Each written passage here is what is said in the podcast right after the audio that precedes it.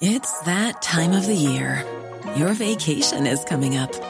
You can already hear the beach waves, feel the warm breeze, relax, and think about work. You really, really want it all to work out while you're away.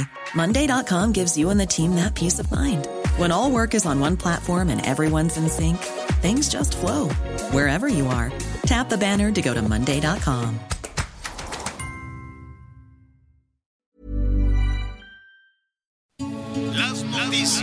tal? ¿Cómo le va? Buenas tardes. Estás a punto de escuchar Yo soy Javier Alatorre. las noticias con Javier Alatorre. La vamos a pasar muy bien.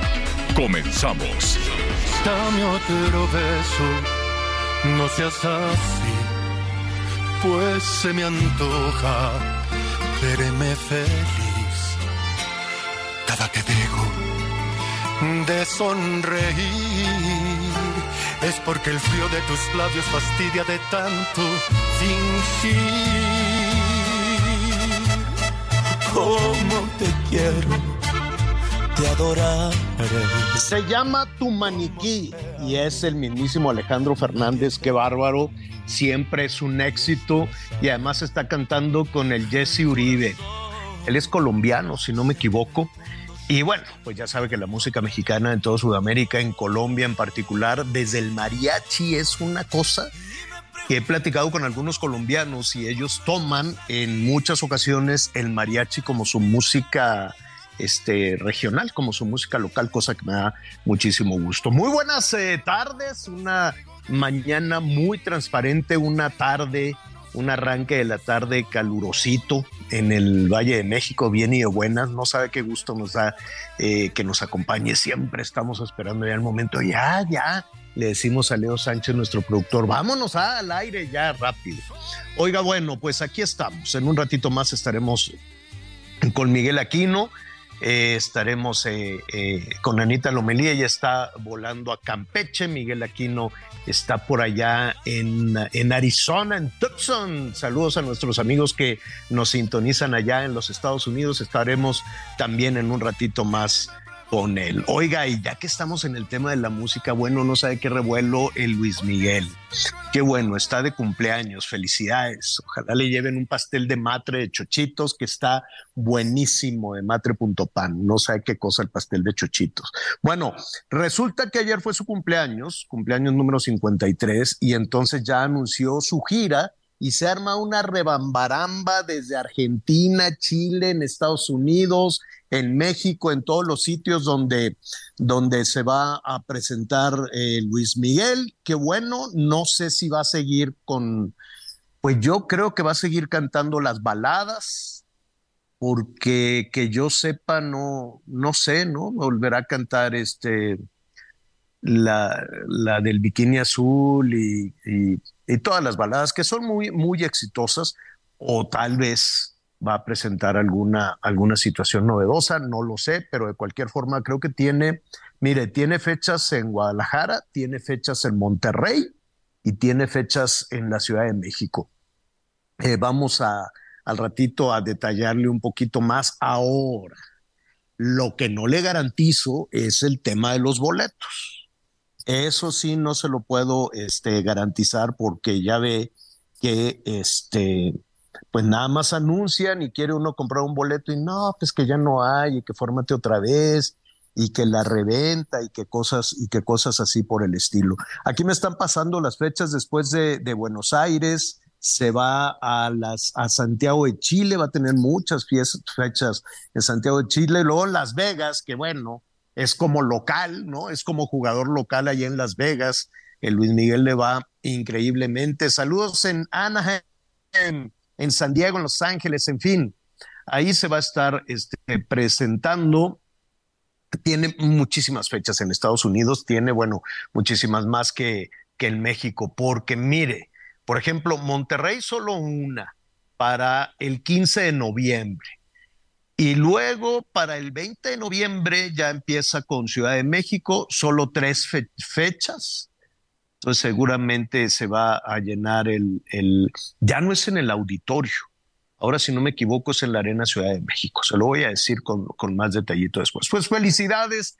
Qué bueno, está flacón, se puso a dieta, estaba ya medio chovi y entonces, este, que la gente, eh, el, talento está en su voz, en su creatividad, en su sentimiento, no, no en la, no en la barriga, pero bueno, pues ya sabe. En redes sociales te bulean que si estás gordo, que si no sé qué. Entonces se puso a dieta ahora que anda de novio con una, una chica española. No sé si se van a casar o no. En realidad, todo eso se lo vamos a preguntar a los especialistas al rato, pero lo que sí sé es que se puso una dieta y bajó muchísimo. Entonces, pues ya no sé. Yo, yo creo que la mantequita ayuda en algunas ocasiones, no, no se agobie, este, entonces eh, está esta dieta que yo honestamente no la conozco. Vamos a, tratar de invitar a algunos especialistas. Es esta dieta de que no comes, de que ayunas. Entonces te dan, te, dan de, comer como si fuera el ramadán, hazte de cuenta, este, para el mundo musulmán. Entonces comes bien, generoso, una vez al día y ya no vuelves a comer hasta el otro día. Qué martirio. Y entonces yo no sé si eso es para siempre jamás, porque cuando bajas de peso y se te cuelga la cara y así, ¿no? O sea, hay, hay, hay gente que, bueno, pues si baja de peso a los 10 años, 15 años, 20 años, 25, 30, 40, pon tú, pero ya después, no sé, ¿no? Empiezas a bajar de peso y la gente así te pregunta, uy, ¿qué te pasó? ¿No? Porque se, a veces a mí nunca se me ha pasado la mano, la, la verdad siempre estoy ahí intentando y entonces ando un kilito para arriba, un kilito para abajo, un kilito para arriba, un kilito, un kilito para abajo, pero de lo que se trata es de no batallar, de no sufrir, no sufra. Y luego hay unas como malteadas y, que también dicen que son muy efectivas, entonces pues no come nada la gente. Y a mí se me hace que el humor cambia, ¿no? O sea, cuando la gente está sin comer, pues tampoco es que ve la vida así con gran, con gran felicidad. La cosa es que eh, se llegó, andaba por ahí en Marbella de, de vacaciones, en Miguel, con unos lentes increíbles yo quiero esos lentes, tener unos lentes así como para salir a dar la vuelta el fin de semana. Entonces, este, voy a preguntar, oye, ¿y en dónde puedo conseguir unos lentes de Luis Miguel? Están muy padres esos lentes. Pero sí se, sí se ve, este, pues que se aplicó, que se aplicó. Entonces, pues ya al ratito, mire, en javieralatorre.com y también en el Instagram, vamos a subir ahí algunas fotos y sabe que lo voy a buscar para entrevistarlo. Hace mucho tiempo que no lo entrevisto, lo voy a, buscar, mucho que platicar con él. Me cae muy bien, puede ser muy polémico, puede ser lo que usted quiere y mande, pero es una estrella, es una gran estrella del entretenimiento, se está reinventando, qué bueno, y seguramente las cosas le van a ir muy, muy bien a Luis Miguel ahora que se va a presentar, pues mire, va solo porque luego pues ya se va de vacaciones de Navidad, yo creo. La gira va a empezar en agosto en Argentina, ¿no? Entonces tiene fechas en Argentina, luego se va eh, también allá en, agosto a, Chile, a Santiago de Chile. Ah, pues va a dar el grito en Las Vegas. Pues claro, pues es que Las Vegas, cuando no es Luis Miguel, es el Alejandro Fernández. Entonces Las, Las Vegas es el, se ha convertido en el sitio eh, de, de, yo quiero suponer que después del Zócalo de la Ciudad de México, pues en Las Vegas es la, la parte así que resulta como muy atractiva para, para este. Yo nunca he ido a dar el grito ahí, no, no se me antoja mucho, pero sé que es un asunto que muy taquillero todos los mexicanos se van, no todos, pero muchos, se, se abarrota por ahí. Eh, a la gente que le gusta la jugada también y la baraja, pues dicen, bueno, pues vamos de una vez y damos el grito ahí. Cuando no es Luis Miguel, pues es Alejandro Fernández y allá entonces dar, dar el grito en Las Vegas y luego se va a Anaheim, a Los Ángeles, a Phoenix, a un montón, un montón de lugares y así hasta rápidamente hasta el 15 de noviembre. Atención, nuestros amigos que nos sintonizan en Monterrey. 15 de noviembre tiene una fecha. Después, el 21 de noviembre en Ciudad de México, 21-22 y 24. El 23 descansa y luego se va a Querétaro. Saludos amigos de Querétaro, luego Aguascalientes. Ya esto ya es diciembre, ya, ya es diciembre, entonces, mire, el Día de la Virgencita de Guadalupe va a estar en Veracruz. Qué fiestón. Y luego pues ya va a cerrar en Guadalajara. Se me hace raro que Guadalajara nada más le dediquen una fecha en diciembre 17. Yo creo que le van a poner más fechas. Bueno, pues muy bien. Morelia también va, a estar. Y León, saludos a nuestros amigos en León. En fin, qué bueno. Oiga, pues nada, que eh, tenemos muchísima información para compartir con usted en un ratito más. Ya ve todos estos berenjenales de de la política que no nos dejan en paz, ¿no? Que cada día estamos con una cosa y en otra y, están más en las cuestiones eh, electorales que, que, otro asunto. A mí, eh, pues ya, ya usted sabe y, trato de no ser muy enfadoso con el tema de, de la educación, pero para mí es un asunto fundamental, la verdad. Y que lo tienen ahí tirado. Este, mire, la matrícula las inscripciones, pues la matrícula escolar es mucho más baja este año, ahora, ¿no? En, lo que vamos de esta administración, que la que tenía Peña Nieto. ¿Qué es eso? En lugar de ir para adelante, resulta que hay deserción escolar, resulta que, que la gente, los niños o los adolescentes, pues dejaron de inscribirse en la escuela. Eso es muy serio. Y eso ya no lo vamos a poder revisar, eso ya la SEP dice, no, eso no es importante que yo te ande hablando de la matrícula ni, ni hablando de, de qué, de cuáles son los planes de estudio, ni en qué condiciones, ¿no? Hacer estas evaluaciones de matemáticas, de lectura, de cosas básicas. Entonces, pues, eh, sí, a mí me parece muy, muy preocupante. La lectura, por ejemplo, mire, hoy, hoy en, eh, pues hace un ratito, estaba revisando también unos datos que da el INEGI que hay que tomarlo pues este bien pues o sea el INEGI hace un esfuerzo ya es de lo poquito que queda para medir algunos parámetros de cómo vamos en este país. Entonces el INEGI puso este que la población alfabeta es decir la población que sabe leer y escribir este el 68% el 68% leyó algo en, ahorita le voy a decir, en algo, ahorita le digo, el mes. Eh, bueno, en este año, en lo que va de este 2023, una primera, es una primera, en el primer trimestre, por así decirlo, del 2023. Pero no cree usted que estamos hablando de un libro, no. Estamos hablando de una revista, de una historieta o si quiere de una página de internet. Ya no se está pidiendo, oye, ¿cuántos libros? Un libro, medio libro, dos libros. ¿Cuánto, qué, qué libros leíste? No, ya se amplió de plano. Si no quieres leer libros, dime qué leíste en internet o dime si leíste una revista de entretenimiento científica, de lo que sea, o dime si leíste un chiste, una, una historieta, que yo no sé ya si, si hay historietas, ya los kioscos pues ya francamente no existen, o agarraste el periódico y lo leíste. Bueno, casi el 32% de la población que sabe leer y escribir, ni siquiera una, una cosa de Internet ni siquiera una revista, ni siquiera un periódico. ¿Y qué quiere que le diga de un libro?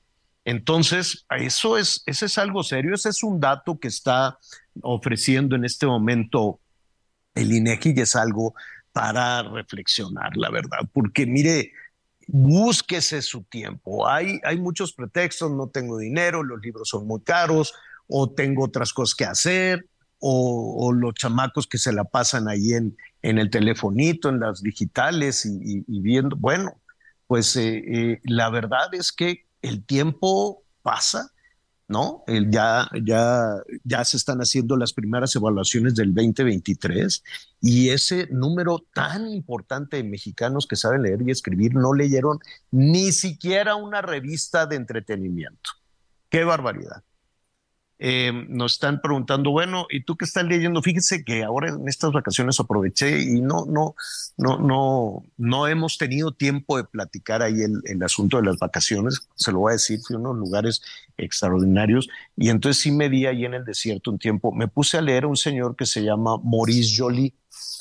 Entonces él escribe una cosa que se llama Diálogo, no me quiero equivocar, Diálogo en el infierno entre Maquiavelo y Montesquieu, Montesquieu, como usted le quiera decir, Montesquieu. Entonces, pues imagínese usted la discusión que tuvieron en el infierno estos dos, ¿no? Y hablaban del príncipe de Maquiavelo, y en, fin, está realmente muy interesante. Tal vez no sea, tal vez tenga de vez en cuando que buscar alguna, alguna referencia respecto a, al, a los conceptos que hay por ahí, pero vale, vale muchísimo la pena. Lo voy a poner ahí también en redes sociales para que si en algún punto, si en algún momento se le antoja, pues también le ponga ahí una, ¿cómo se llama? Una, una leída.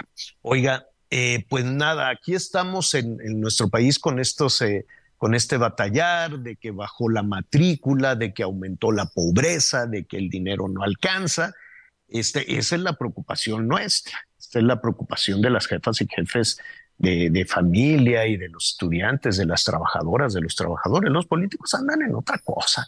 Ellos andan allá muy, muy apurados a ver, búscale en los cajones porque pues, tenemos que repartir más dinero porque ya vienen las elecciones. Qué feo ha de ser, qué feo ha de ser cuando algún político se da cuenta que si no reparte dinero no te quieren Ahora sí que qué feo de ser que te quieran por tu dinero o no. Yo no sé si los políticos no piensan, no piensan en eso. Pero pues mire, como no tienen, no, no tienen esta percepción de bien y mal, no quiero decir que todos, pero muchos, algunos políticos no tienen esta, esta percepción de, de, lo bueno y lo malo, no, no demuestran muchísimas emociones, entonces les vale un pepino si lo quieren o si te quieren o no te quieren, ¿no? Tienen esta, narcisismo y esta frialdad absoluta donde no hacen ese tipo de evaluaciones como las que hacemos usted y yo. Entonces, pues sí, yo creo que para muchas, eh, para muchas familias, para muchas personas, pues han de decir, este, no, cuando dicen, no, pues es que te quieren por tu dinero, pues bueno, se, se, preocupan, pero para los políticos no. Entonces ellos andan en esos, en esos temas, en esos avatares, de lo cual vamos a hablar al ratito, todo este tema de los dineros, lo de Iberdrola, pasar con la Guardia Nacional, este, si va a tener todavía ese mando militar o no. Pero, a ver, le digo rápidamente porque luego se nos va aquí el tiempo. En, en, hay otras discusiones. Mire, hoy por la mañana lanzaron un cuetonononón, una nave espacial la más grandototota que usted se puede imaginar eh, construida hasta este momento que la, está, eh, la, la, propulsión, o sea, hágase de cuenta que es un módulo de dos naves. Una muy poderosa con 33 motores, que es la que eh, impulsa la otra. Y de lo que se trata con él, fue un experimento, fue un experimento. La lanzaron hoy, la Spaceship, de un programa que se llama SpaceX, que está financiando Elon Musk, porque él quiere entrar al negocio del turismo espacial.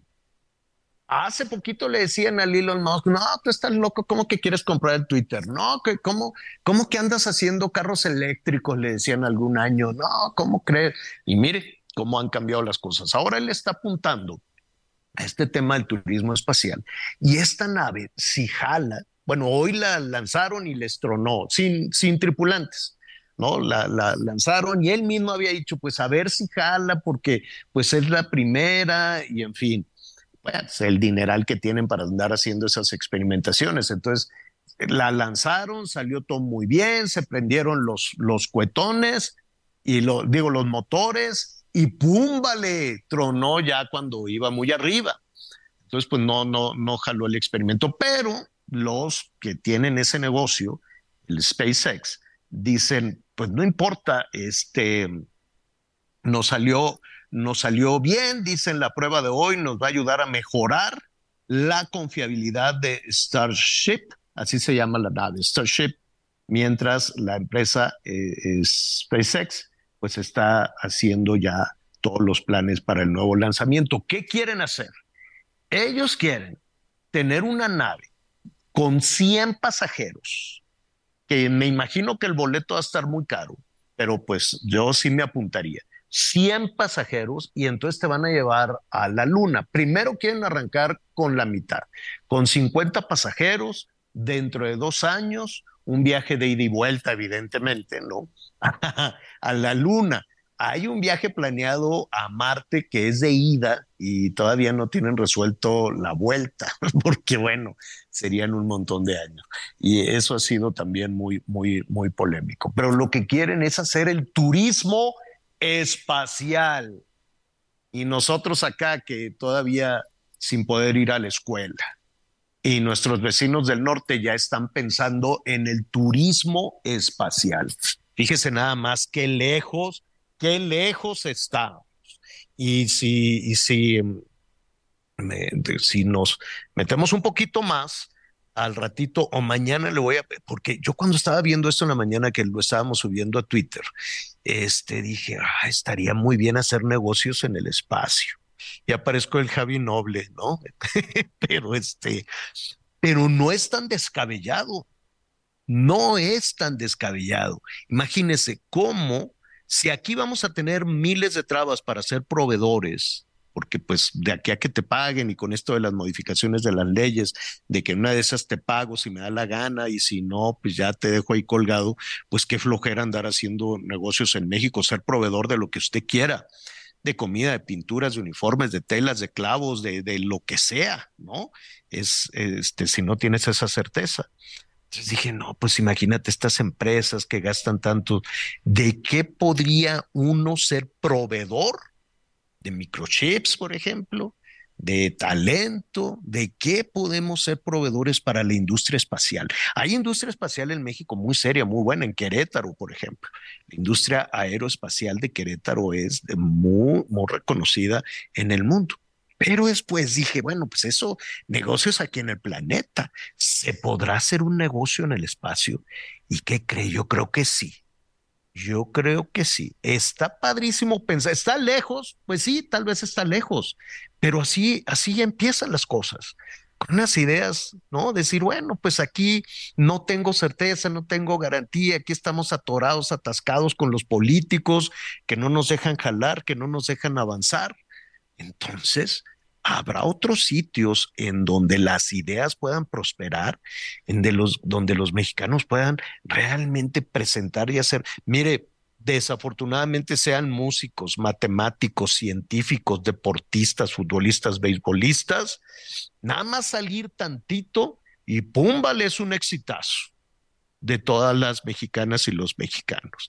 Algo estamos haciendo mal desde hace muchos años, muchos años en nuestro país en donde no prosperan tanto las iniciativas y las buenas ideas. Pero está en usted y en, está en nosotros cambiar las cosas y en soñar en que, no soñar en, en, poner ese pie en el futuro, estar pensando que las cosas adelante van a ser siempre mucho, mucho mejores. Y los políticos, pues, ¿qué quiere que le diga? Y tenemos que seguir batallando con ellos. Miguel Aquino, qué gusto saludarte. Eh, vamos con Miguel antes de hacer una pausa rápidamente. Hola Javier, ¿cómo estás? Me da mucho gusto saludarte, saludar a todos nuestros amigos. Muy, muy buenas tardes y bueno, buenos días en algunas partes del país. La verdad es que yo ya no sé en qué horario estoy, ahorita les voy a platicar. Ahorita estoy en la zona de Nevada, pero también, Anita Lomelí, ¿cómo estás? Muy bien, qué gusto saludarte, Miguelito. Pues bueno, como bien escuchan, estamos en el aeropuerto internacional Benito Juárez, porque vamos a Campeche a una misión especial. Pero buenos días, comenzamos con el cosas del nivel del espacio de tantos temas que abordó también, pero fíjate que regresando de la pausa que va el mejor momento. Sí, vamos a estar platicando, vamos a estar platicando de varias cosas. Los saludo desde la zona de Las Vegas en Nevada. Son las 10 de la mañana con 24 minutos, estamos sonando de la, de la Ciudad de México. Interesante lo que platica Javier La Torre. Pero también, bueno, este, les voy a platicar. Acá precisamente se está llevando en estos días una convención sobre tecnología en Las Vegas. También habrá varios espectáculos. Hoy también se entregan premios, los premios a la música latina. Mucho, mucho de qué hablar. Y el tema de las drogas que ya estaremos platicando, Anita Lomeli. Pero tenemos que hacer una pausa. Ya volvemos. es porque el frío de tus labios fastidia de tanto fingir. Como te quiero, te adoraré. Como te amo, nadie te amo. Y esto me sale del corazón. Conéctate con Javier a través de Twitter, arroba javier-alador. Sigue con nosotros. Volvemos con más noticias. Antes que los demás. Todavía hay más información. Continuamos. Con el plan B de la reforma electoral, ¿cómo queda el Instituto Electoral de la Ciudad de México? Esto, digamos, está en suspenso. Todavía no sabemos qué va a pasar. Aún así, Patricia Bendaño, consejera presidenta del instituto, ofrece certidumbre. Certeza, legalidad, calidad. Podemos confiar en ustedes. Totalmente. El 2024 representa todo un reto. Vamos a elegir jefatura de gobierno. Vamos a ver qué eh, propuestas tienen los partidos. También vamos a elegir a nuestros diputados. En perfiles CDMX de Heraldo Media Group, Patricia Bendaño, consejera presidenta del Instituto Electoral de la Ciudad de México. Este jueves, 12 horas, reporte H, solo por Heraldo Televisión.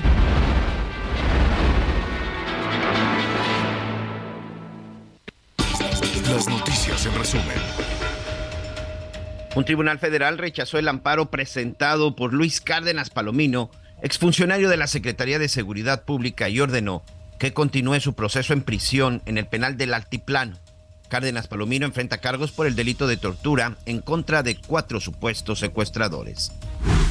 Elementos de la Guardia Civil, Ejército Mexicano y Guardia Nacional fueron atacados en Apatzingán, Michoacán. Al repeler la agresión, abatieron a un hombre armado y detuvieron a dos sujetos más. Durante un operativo, elementos de la Fuerza Civil de Nuevo León detuvieron a Teresa N. de 32 años, señalada como líder de un grupo criminal que opera en los municipios de Juárez y Guadalupe. Y hoy el dólar se compra en 17 pesos con 65 centavos y se vende en 18 pesos con 55 centavos.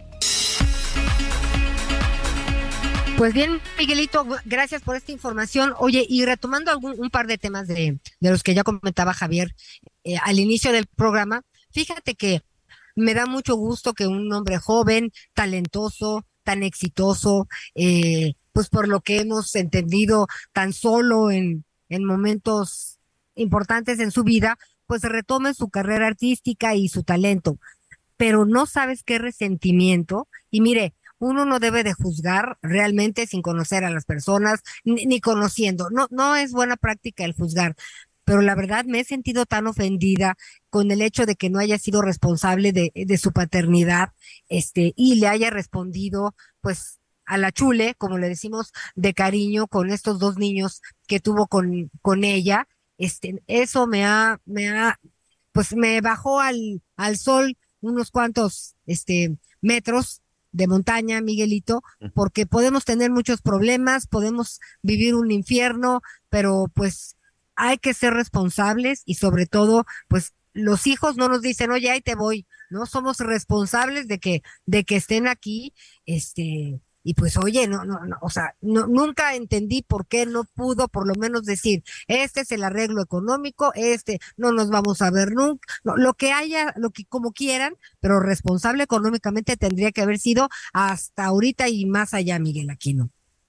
Sí, sin duda, son de las cosas que han estado marcando, pero pues es parte, ¿no? Es parte de lo que siempre ha sido la vida de Luis Miguel, una vida ahí misteriosa, una vida llena, llena de escándalos. Decía Javier que iba a estar por acá en septiembre. ¿Sabes también quién va a estar en septiembre? Estamos en ¿Quién? Las Vegas, Anita. Déjame decirte ¿Y que... qué tal? ¿Cómo está de gente, Miguelito? Mira, la verdad es que hay bastante gente, pero está hecha una porquería. La ¿Por mitad qué? del bulevar de Las Vegas se encuentra cerrado por repavimentación y Ah, esto, bueno, ah. pues es un tráfico, es un tráfico impresionante. Pero además, ¿sabes qué? Eh, evidentemente, estoy empecé en la zona de, de Arizona y ahora estoy también aquí en la zona de Nevada, porque estamos, bueno, haciendo una serie de reportajes relacionados igual con el tema, con el tema de, de, de las drogas y, y en esta ocasión, especialmente del fentanilo. Ya les estaré ahí contando, ahí nada más rápidamente descarguen Importante. la aplicación de Canela TV y ahí encontrarán mi programa Narco Impacto. Pero bueno, el hecho es, Anita, que eh, huele feo en Las Vegas, la verdad es que de repente te vuelves más observador y sensible con ciertos temas. Por el lado que vayas, por el lado que camines, huele, huele a droga, huele a marihuana, que pues evidentemente es irreconocible para los que hemos estado familiarizados con el, con el aroma. Este, y digo familiarizado en el sentido que pues tantos trabajos, tantos acercamientos, entrevistas, huele, huele a marihuana, huele a cerveza, huele feo. La verdad es que huele feo en la zona de Las Vegas. La cantidad de homeless que también te encuentras ya sobre la zona del Boulevard es impresionante. Ayer, por ejemplo, por la tarde estuve haciendo unas grabaciones en la zona del Velayo, donde se encuentran estas famosas fuentes bailarinas, y pues de pronto en esos lugares en donde la gente se puede parar, que son que como la, la, la parte en donde tú observas el show, este, pues ahí muchos de los homeless se han instalado, ahí están dormidos y, pues drogándose y drogándose a plena luz del día. Eh, evidentemente. Y, en, enfrente de todo el mundo, porque ahí, van muchos niños. Pero no solamente enfrente de todo el mundo, enfrente de las autoridades. La verdad es que estoy tratando de ser muy crítico y objetivo con el trabajo que estoy realizando pero algunas autoridades, algunas autoridades que han cuestionado aquí en Estados Unidos es la pregunta acerca de entiendo entiendo el problema de las drogas, pero pues de nada sirve pues que las drogas estén en cada esquina, nadie se hace al se hace nada, nada nada se hace al respecto. La última vez que vine a Las Vegas, yo creo que debería tener como unos siete años, también realizando otro trabajo similar para Azteca América. Y la verdad es que en ese entonces, Anita, las, los dispensarios de marihuana que tú veías eran como los food truck, o sea, andaban en camionetas, andaban en camiones móviles. Hoy no, hoy ya sobre Boulevard Las Vegas, pues muchos negocios que no eran, no sé qué eran antes, pues hoy son tiendas de cannabis. Hoy precisamente voy a voy a tratar de ingresar a alguna de ellas.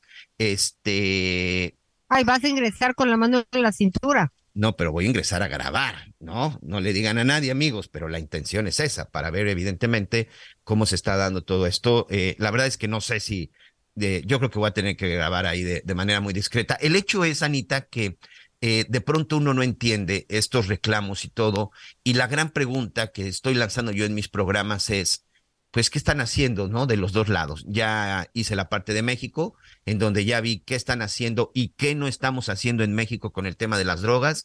Ya estuvimos en Colombia, ya vimos qué están haciendo y qué no están haciendo en relación a la cuestión de las drogas y la violencia.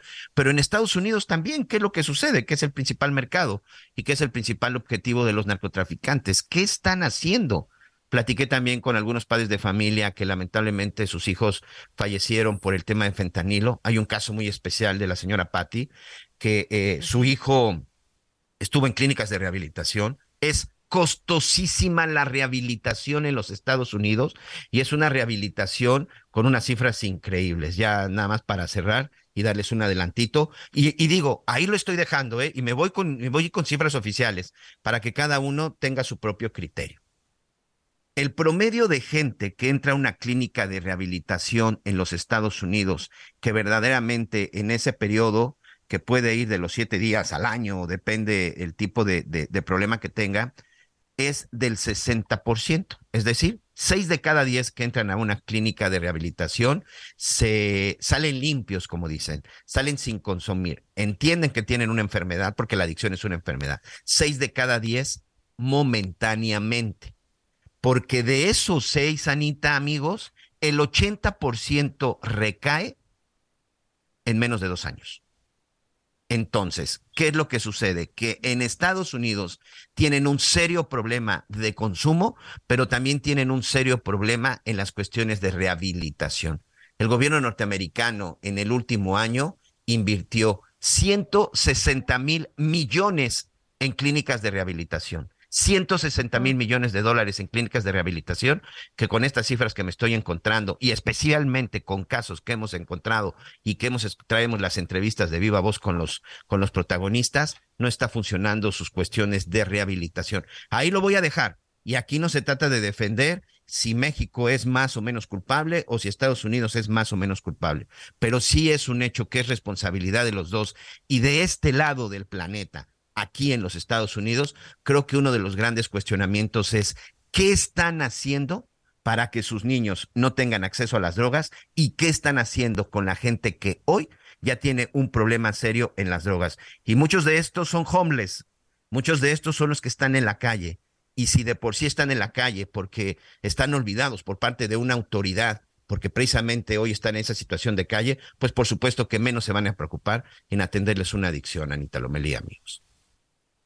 Pues la verdad es que vamos a estar muy pendientes de esta, de esta investigación, Miguel Aquino, porque si esa es la circunstancia que no es ninguna novedad, este, todavía lamentablemente no le damos a clavo de qué manera hablar con nuestros niños, con nuestros jóvenes. Todos tienen características e inquietudes distintos. Los padres nos falta preparación para acercarnos y decirles, está esto, te lo vas a encontrar, te vas a enfrentar a esto, puede pasarte esto y que en verdad podamos hacer clic con ellos y que entiendan, Miguel Aquino. Yo lo que, pues, mi último refugio para decirle a mis hijos fue, si vas a cometer lo que quieras hacer en el viaje a no sé dónde, te pido de favor, por favor, hazlo en tu casa. No me digas, pero hazlo en tu casa porque no sabes cómo vas a reaccionar y no miden las consecuencias. Es un problema serio, muy grave en México, pues lo que más se ha hecho en esta en esta administración es tratarlo como una enfermedad, pero pues el chiste es ver dónde está la rehabilitación, quiénes han salido adelante en función de que eh, ok, estás enfermo, no vamos a decir que eh, eh, ni a discriminar a una persona con adicciones, que pues puede haber adicciones a muchas cosas, pero a este tipo de sustancias, pues lamentablemente son las que lesionan el cerebro este, y se llevan las vidas de millones de, jóvenes y no tan jóvenes. Pero vamos a estar pendiente de esto que nos dices, Miguel Aquino. Y fíjate que ahora que escuchaba a Javier hablar del espacio, hay que estar muy pendientes porque con la nueva política del nearshoring, ¿sabías que la industria aeroespacial en México, súper importante, porque pues ya va a haber aviones y aeronaves, helicópteros de Estados Unidos y Europa que buscarán ampliar sus operaciones a nuestro país?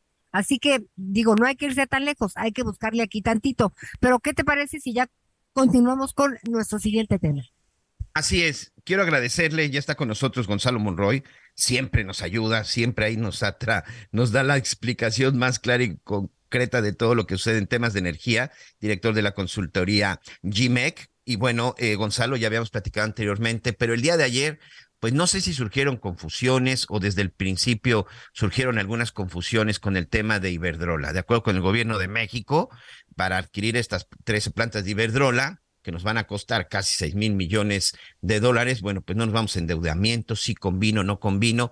¿Tú qué has encontrado, Gonzalo? ¿Qué es lo que, te, qué es lo que debemos de entender con este asunto de, de Iberdrola? Que de repente parecería muy confuso, pero atención, ¿eh? esos 6 mil millones de dólares en promedio, pues es el presupuesto que sale gracias al pago de impuestos de nosotros. Creo que merecemos una explicación. ¿Cómo estás, Gonzalo? Bienvenido. Claro que sí, Ana, querido Miguel, qué gusto platicar con ustedes. Sí, efectivamente, gran parte de la, de la confusión que se genera tiene que ver precisamente por este discurso político que se le ha dado. En realidad la operación ser relativamente sencilla y se los voy a tratar de explicar. Eh, Iberdrola justamente la semana pasada hace el anuncio de la venta de sus 13 plantas que tiene en México. Eh, en primer lugar, eso significa que Iberdrola tampoco sale completamente del país se queda con algunas plantas de ciclo combinado, que son de gas natural, se queda con seis parques eólicos y con tres parques fotovoltaicos. De igual manera, ¿quién termina comprando qué cosa? Esta es quizá la parte más importante. Y es donde entra una cosa un poco más misteriosa llamado Mexican Infrastructure Partners, un fondo de inversión 100% privado. Este fondo es utilizado por el gobierno mexicano para a través de ellos hacer la compra de estas plantas. Lo que hace este fondo privado es crear una especie de subfondo, una especie de fibra, donde el 51% lo hace justamente de eh, la aportación de capital que vendrá de Fonadil, que vendrá de otros este, de otros agentes como Bancomex, como Banobras, y a partir de ello que tiene ese 51%. El 49% vendrá justamente de otros, eh, en este caso de otros agentes como bancos nacionales e internacionales. Y obviamente eso ya nos lleva a varias conclusiones. Primera, no hay una nacionalización como tal. La segunda, CFE no es el dueño de las plantas, eh, justamente será únicamente el operador en nombre. Y quizá eh, respondiendo a tu pregunta puntual, Miguel, ¿esto es una buena operación para los mexicanos? Probablemente sí, porque esa vez, como muy bien dijo el secretario de Hacienda ayer, esto no es como tal una emisión de deuda, está haciendo una inversión que parece ser, porque también hay que mencionarlo, esas plantas son de las más eficientes que tenemos en todo el país. Si se mantiene una operación eficiente como venía ocurriendo en los últimos 20, 22 años, esas plantas van a ser extremadamente rentables para el Estado mexicano. Hoy, aquí hay, aquí hay una cosa que de pronto surgió a partir de Iberdrola, y no quiero caer en las cuestiones políticas, ni en las cuestiones electoreras, ni partidistas, que lamentablemente es lo que se da. Verdaderamente podemos hablar de que fue una buena inversión o negocio, o si se compró chatarra, insisto, fue lo que se dijo, pero de pronto como si hay algo que no ha caracterizado es la claridad de lo que se hace y todos declaran cosas diferentes, ¿cuál es tu opinión? Una muy buena pregunta. Yo diría que es un win-win para Iberdrola y también incluso para el gobierno federal. El gobierno federal adquiere buenas plantas, hay que mencionarlo, como lo, déjame darte quizá un ejemplo. Eh, la planta de Monterrey 3, esa por cerca de 21 años fue la planta de generación más eficiente de todo México. Obviamente su CFE ahora como el operador de estas plantas, a la cual se le va a pagar una tarifa, ya sabemos, no sabemos si es fija o dependiendo de su, de su desempeño, pero que va, si, si mantiene su nivel de operación va a ser extremadamente rentable por años por venir. Al gobierno le conviene también para decir, y se le puede se le podemos atribuir una ganancia política de que logró doblar Iberdrola y forzar eh, su salida o al menos su reducción de exposición hacia México. ¿Quién no gana? No gana en este caso el medio ambiente, porque seguimos teniendo las mismas plantas, simplemente ahora tenemos un nuevo dueño llamado Mexican Infrastructure Partners. Tampoco gana el usuario típico mexicano común y corriente, porque sus tarifas no van a bajar. Eso es de quizá de las partes más importantes. En todo caso, si es que el CFE no mantiene el mismo ritmo o eficiencia de operación, el costo de generación podrá incrementarse, lo cual lo veríamos reflejado en mayores subsidios eléctricos. Ah, porque esa es otra de la parte que se nos dijo cuando se adquiere Iberdrola de que esto permitiría pues que se empezara a disminuir el costo el costo de las tarifas eléctricas que costo que evidentemente en los últimos años pues más que verlas para abajo las vamos hacia arriba. Entonces esto ni siquiera pensar que nos puede suceder en nuestros próximos recibos en nuestros próximos años.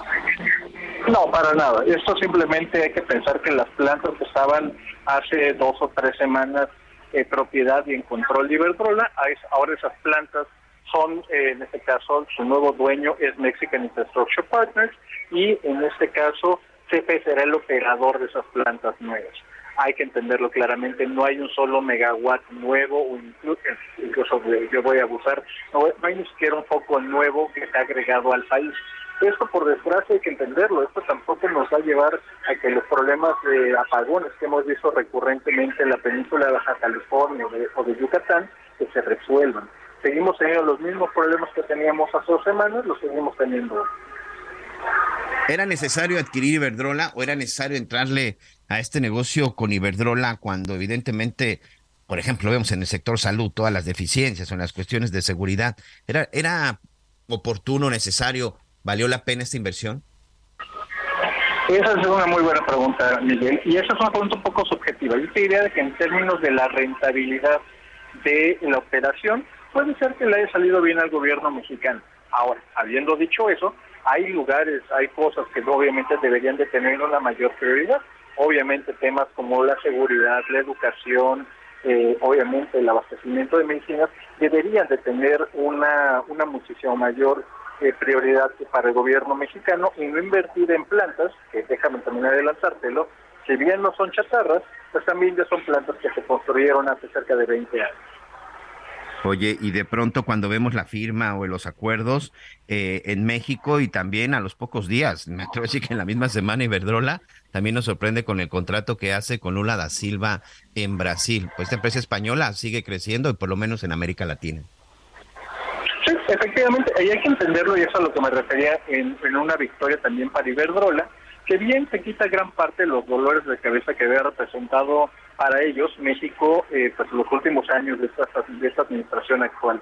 Pero por el otro, y eso pues, ocurre precisamente no solo con el anuncio de Lula, sino que también utilizarán prácticamente la mitad de esta operación, alrededor de 3 mil millones de dólares, para expandir su posición en el mercado de energía renovable en Estados Unidos y aprovechar los muchos beneficios fiscales, incluso subsidios, que está dando la administración de Joe Biden. Obviamente, eso hay que entenderlo, México compra algo que ya estaba en el país, se hace del control y operación de eso, cuando podremos haber expandido hacia otras metas de una economía mucho más sustentable.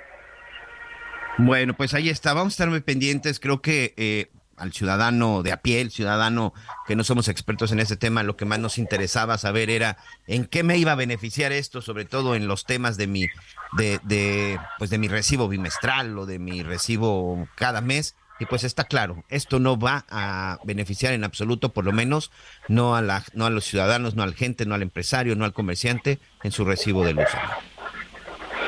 Efectivamente, eso, eso es de lo que más vale la pena decirlo para que la gente también no tenga expectativas eh, que no se van a cumplir debido a esta operación. Muy bien, bueno, Gonzalo Monroy, muchas gracias, director de la consultoría GMEC, muchas gracias. Estaremos platicando contigo, muy amable. Claro que sí, Miguel, te mando un tremendo abrazo a ti y a todo tu público. Muchas, bien, muchas gracias. Bueno, pues ahí está Gonzalo Monroy. Pues creo que esa es la claridad que de pronto necesitamos todos, amigos, ¿no? Saber de eh, pues la claridad de en qué se está invirtiendo nuestro dinero, porque al final así es, que es parte de lo que de pronto se nos olvida. Pero también creo que es muy importante saber que, que esto no va a ser, no va a ser posible y que no se esté utilizando de otra de otra manera. Entonces ahí está, creo que está muy claro. Ayer precisamente el secretario de Hacienda daba a conocer y daba eh, detalles sobre esto. Vamos a escuchar precisamente qué era lo que decía y la explicación sobre México se endeudó para entrarle al negocio de Iberdrola. Escuchemos lo que dijo Rogelio de Lau. En la estructura de operación de esta transacción, Fonadín es el adquirente, debajo de Fonadín va a haber un vehículo especial, de propósito especial para hacer esta operación. Ese vehículo va a dar un contrato a la empresa MIP, que es el Fondo Mexicano de Infraestructura, que es una empresa especializada en administrar estos eh, activos, eh, pero solo como administrador. El Fonadín se asegura que tiene la mayoría del control de los eh, activos de capital de riesgo y por lo tanto de los vehículos que se desprenden para este propósito. Pues ahí están las diferentes, las diferentes versiones. E insisto, creo que para la mayoría de nosotros el, el tema es tratar de entender si esto nos va a beneficiar en nuestro bolsillo, si esto no va a afectar la quincena, si esto no va a afectar el consumo, si esto va a beneficiar, pues ya lo escuchamos. No, no va a tener absolutamente ningún beneficio. Los costos de la energía eléctrica seguramente seguirán, seguirán siendo, siendo los mismos. Y bueno, vamos a, vamos a hacer una pausa, pero bueno, el día de hoy también tenemos otro tema muy interesante, amigos, que eh, pues queremos incluso que participen y en determinado momento y a través de nuestras redes sociales nos hagan sus comentarios sobre lo que ha estado sucediendo en el tema de la Guardia, de la Guardia Nacional.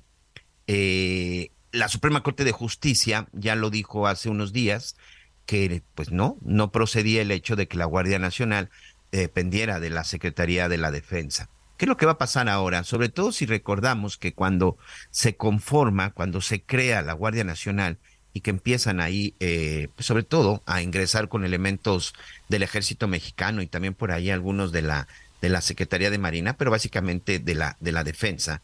La mayoría de los integrantes de la Guardia Nacional eran ex policías o policías federales todavía en activo. ¿Qué pasó con todos ellos? Pues prácticamente todos quedaron fuera a todos los dieron de baja, a todos los corrieron eh, y, muchos de ellos incluso siguen hoy en procesos, en procesos judiciales, en procesos de, de la discusión de, de, que si no los liquidaron como debían, que si tenían que, que tener este una mejor indemnización, que si los tenían que reincorporar y cosas por el estilo. El hecho es de que hoy Hoy me atrevo a decir, espero no estar equivocado, pero bueno, el hecho es de que hoy no existe un solo policía civil, o por lo menos un policía con preparación civil, en las filas de la Guardia Nacional. Con lo que determinó la Suprema Corte de Justicia de la Nación, entonces, ¿qué es lo que va, qué es lo que va a suceder?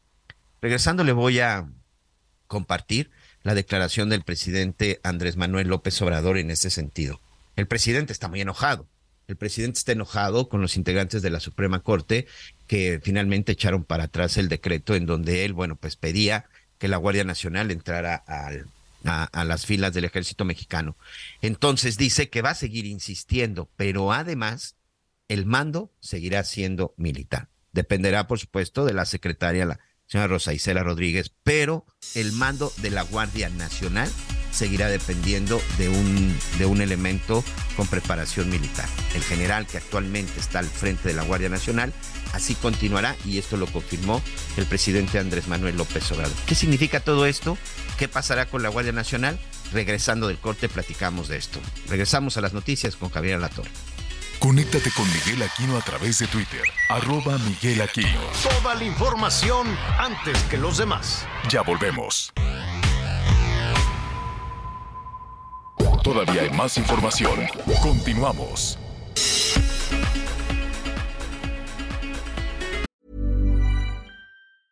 A lot can happen in the next three years. Like a chatbot may be your new best friend. But what won't change? Needing health insurance. United Healthcare Tri Term Medical Plans are available for these changing times. Underwritten by Golden Rule Insurance Company, they offer budget friendly, flexible coverage for people who are in between jobs or missed open enrollment. The plans last nearly three years in some states, with access to a nationwide network of doctors and hospitals. So, for whatever tomorrow brings, United Healthcare Tri Term Medical Plans may be for you. Learn more at uh1.com.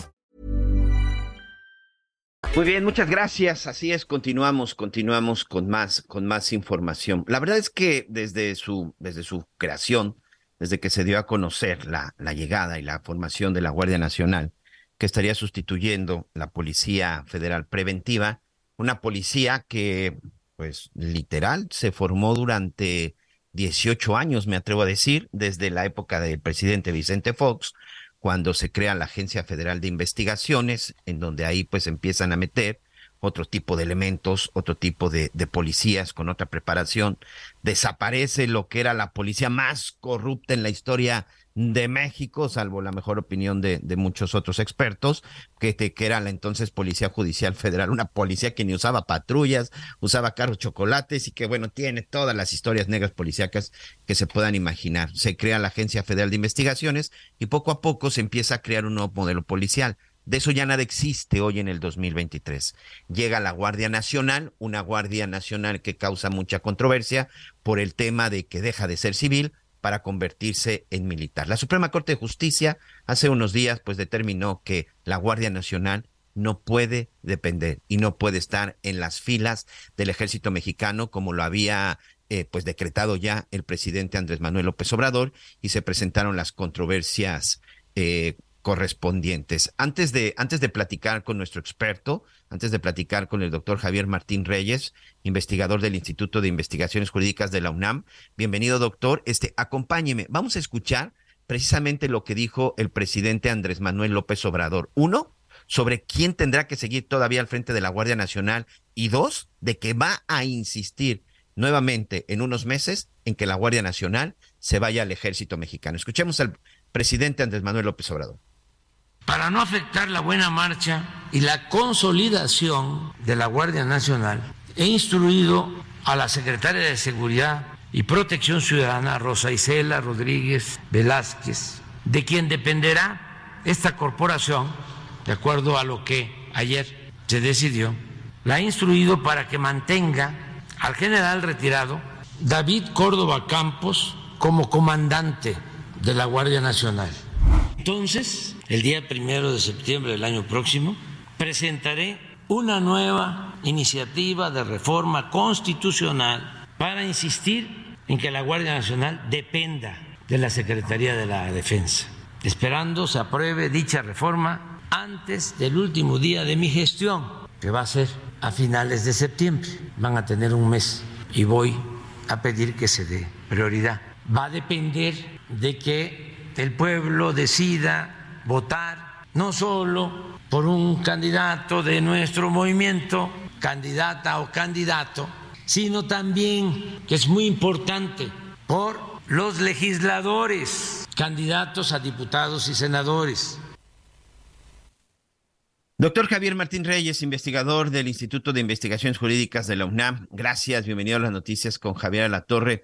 Empecemos por la parte de afecta, es correcto que un mando militar esté al frente de la Guardia Nacional? Gracias y bienvenido, doctor.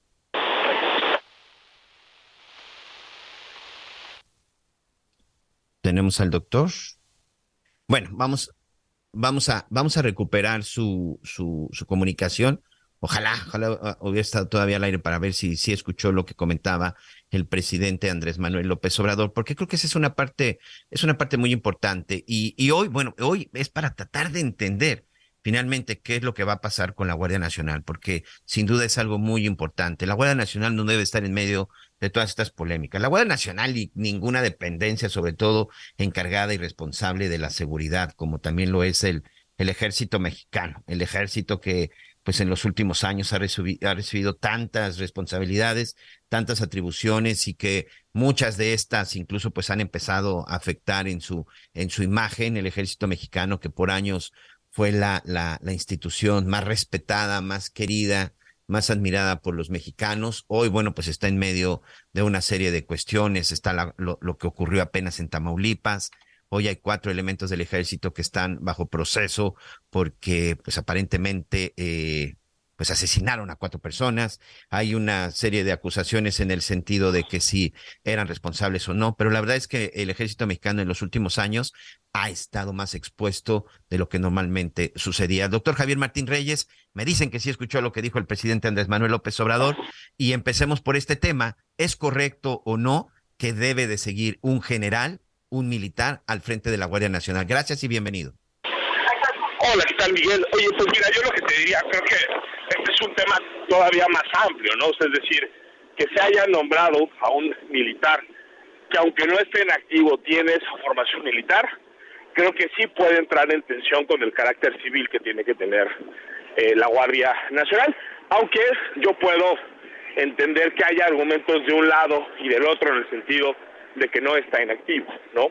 Ahora, el problema más estructural, grande, que tú ya mencionabas, ¿no? Antes de escuchar el audio del presidente de la República, es precisamente eso, porque se ha generado tanta polémica con el tema de Guardia Nacional, pues porque en 2019, cuando se hace la reforma constitucional que crea a la Guardia, pues la verdad es que hubo un verdadero pacto constitucional entre todos los partidos políticos, o sea, ya en el sexenio del presidente eh, López Obrador, Morena, el Verde, el PT, el PRI, el PAN, el PRD, Movimiento Ciudadano, todos los partidos políticos, tanto en el Senado como en la Cámara de Diputados y en las legislaturas locales, llegaron a ese acuerdo que consiste de manera muy clara en que la Guardia Nacional tiene que tener un carácter civil, que tiene que estar adscrita a la Secretaría de la Seguridad eh, Pública y que es esa apuesta por construir pues una policía, una institución de carácter civil. Sobre los hechos, el presidente López Obrador ha venido desconociendo ese mandato, ¿no? Yo diría, problemático no solo es el nombramiento de la cabeza de la Guardia Nacional, sino el hecho de que prácticamente quienes venían de la Policía Federal con el paso del tiempo, pues hayan sido relegados, descartados, hayan dejado la corporación. Hoy tenemos en su mayoría eh, integrantes de una Guardia Nacional que vienen de las Fuerzas eh, Armadas, ¿no? Eso también eh, pues estaba contemplado en el régimen eh, transitorio, pero lo que no hemos visto, Miguel, y yo te diría creo que es lo más preocupante, es la genuina construcción de una Guardia Civil diferenciada de las Fuerzas Armadas. Parece que lo que el presidente ha querido, y por eso esta ley que le pasaba el control administrativo y operativo de la Guardia a la Sedena era problemática, en el sentido de que el presidente lo que ha venido buscando es que la Guardia Nacional termine siendo pues un apéndice o parte de las Fuerzas Armadas y eso claramente no es acorde con el modelo constitucional y por eso creo que la Corte de manera correcta, por una mayoría de ocho votos, le dice al presidente no puede usted transferir o no el legislativo no puede transferir el control administrativo y operativo de una corporación civil a la Sedena, que es la secretaría encargada precisamente de administrar, controlar y que tiene mando sobre las Fuerzas Armadas. Y, y, además en un tema, doctor, que pues ya escuchamos al presidente, él seguirá insistiendo en que la Guardia Nacional termine en el ejército. Por lo pronto, pues habla hasta septiembre del próximo año. Estamos hablando de más de un año. ¿Qué, qué pasará? ¿Existe incluso este riesgo de que la Guardia Nacional empiece a actuar, no quiero llamar de, eh, dentro de la ilegalidad, pero que a lo mejor sí, que se empiecen a cometer pues algunas cuestiones que van fuera de nuestra constitución y que por alguna cuestión administrativa, y la verdad es que hoy no sé usted qué opine con la declaración de en donde hasta hace un llamado para votar por diputados y senadores de su movimiento, pues hoy hasta en un tema electorero, en donde la Guardia Nacional se pueda ver afectada o que se distraiga de sus verdaderas responsabilidades y funciones. No, a ver, a mí me parece, ver, sería jurídicamente problemático y políticamente, eh, pues, muy irresponsable, eh, Miguel. ¿Por qué? Porque una de las conquistas, déjame ponerlo así, que sí había tenido el Estado mexicano después de la revolución de 17 y la conciliación del régimen que tuvimos, que no fue un régimen democrático, ni mucho menos, pero que así había logrado separar las esferas cívico y militar, y sí se había logrado contener la intervención de las Fuerzas Armadas en la vida pública y política de México. Hoy no solo las Fuerzas Armadas están de vuelta en la vida política del país, sino que además el presidente, con este tipo de decisiones y estrategias, lo que está haciendo es regresar a las Fuerzas Armadas, ¿no? a la arena electoral. Tú imagínate, con ese mandato del presidente, ¿no? con, ese, con esos niveles de aprobación, pues qué candidatura de Morena se va a atrever a decir que no quiere la reforma que ya planteó el presidente. Bueno, ahí le, le está condicionando de alguna manera, ¿no? Incluso la agenda de campaña a, a los candidatos de su propio partido, ¿no? Eh, también a mí me parece profundamente irresponsable que si el presidente ya fracasó en dos intentos para tener una guardia militarizada, ahora se lo quiera imponer este, a su sucesor o a su sucesora. Eh, y lo que es peor, yo te diría, el presidente dice, voy a pedir que la iniciativa sea preferente para que se apruebe muy rápido en los últimos días de mi mandato. Caray, pues las iniciativas de trámite preferente solo son para leyes ordinarias, no para reformas constitucionales. Entonces, jurídicamente esto incluso no es, no es posible. Eh, no sorprende, el presidente siempre ha actuado no eh, de esta manera en este tipo de temas, pero vaya que es irresponsable, no desde un punto de vista eh, político y jurídicamente, pues es una propuesta con muchas complicaciones, ¿no? No quiero, no quiero utilizar la, la, la, palabra vulnerable, o tú me corregirás, doctor, pero eh, esto pone cierto, tener en la mira y sobre todo poner en el, en el blanco de las cuestiones políticas y electorales a, a, un cuerpo como la Guardia Nacional es peligroso, es riesgoso, es riesgoso porque podría haber incertidumbre en el momento que operen. Sí, y a ver, y yo te diría, Miguel, yo creo que también hay que entender que la demanda de las Fuerzas Armadas de tener un marco jurídico claro es, es una demanda eh, legítima, pues, ¿no? O sea, es decir, crear un marco jurídico adecuado no, no, no significa impunidad, no significa sustraerse de los controles eh, civiles, o sea, es decir, yo creo que todas y todos sabemos que en este momento las Fuerzas Armadas son indispensables para el funcionamiento de la seguridad pública en nuestro país. ¿Por qué? Porque no hemos construido eh, policías civiles ¿no? que puedan reemplazar esta eh, participación. ¿no? La reforma de 2019, Miguel, a mí me pareció una buena reforma, es decir, porque era una reforma realista que reconocía que necesitábamos más tiempo a las Fuerzas Armadas, pero al mismo tiempo había una apuesta muy clara de vamos a construir una policía civil que realmente pueda desempeñar las funciones.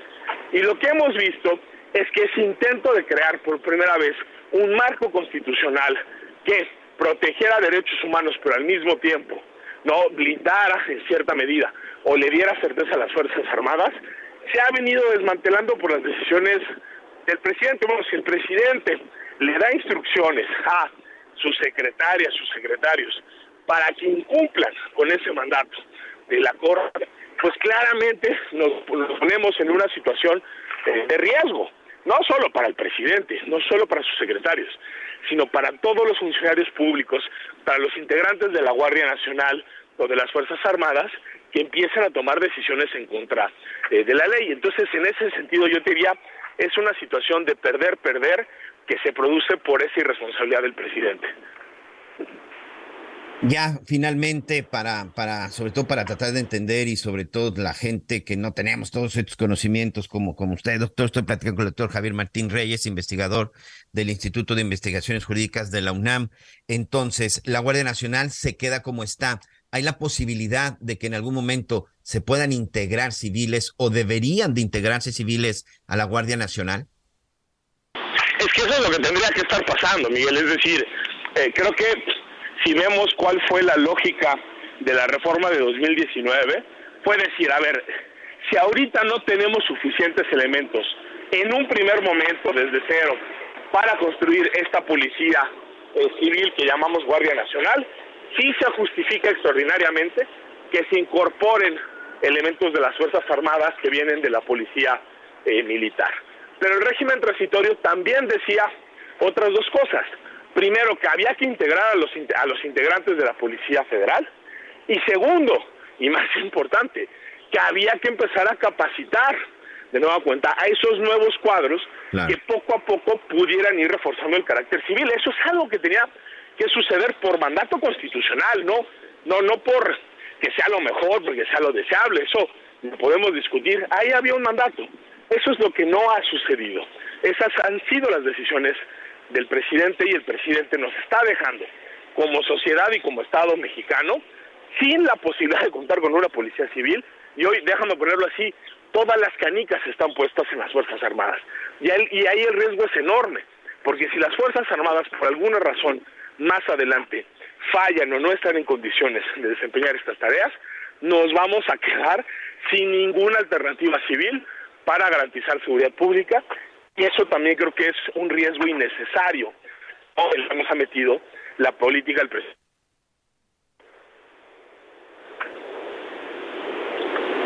Ok, ahí tenemos, ahí tenemos precisamente parte de lo que nos está comentando el doctor. Ahí ya al final, ahí este, no, no, no, no escuché muy bien su, su, su intervención. Pero bueno, el hecho, doctor, eh, hay que estar, pues hay que estar prudentes. Aquí rápidamente, quiero aprovechar, me está llegando un mensaje a mis redes sociales, es precisamente de un elemento de la Guardia Nacional.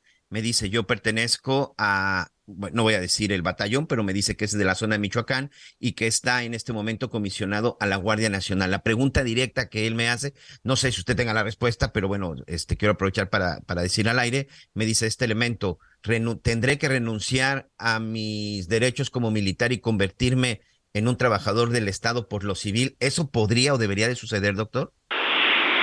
Mira, yo, yo te diría, creo que lo que hay que estar muy al pendiente hoy, Miguel, es a la discusión que se dé en la Suprema Corte de Justicia. ¿Por qué? Porque hoy la Corte va a fijar cuáles son los efectos de la sentencia, ¿no? Ah, el proyecto del ministro González Alcántara Carrancá eh, fue modificado en la discusión, hay que estar al pendiente y sobre todo hay que esperar creo que a la, versión final de la sentencia, entonces yo ahí preferiría ser eh, prudente, entiendo perfectamente la preocupación de casos como este, pero sí creo que hasta que no tengamos certeza sobre cuáles son los términos de la sentencia, eh, más vale la prudencia. Bueno, pues creo que ahí está la respuesta de nuestro, nuestro amigo de la Guardia Nacional que, que, que nos hacía. Doctor Javier Martín Reyes, muchas gracias como siempre. Muy buenas tardes. Hombre, por nada, Miguel, te mando un abrazo muy fuerte.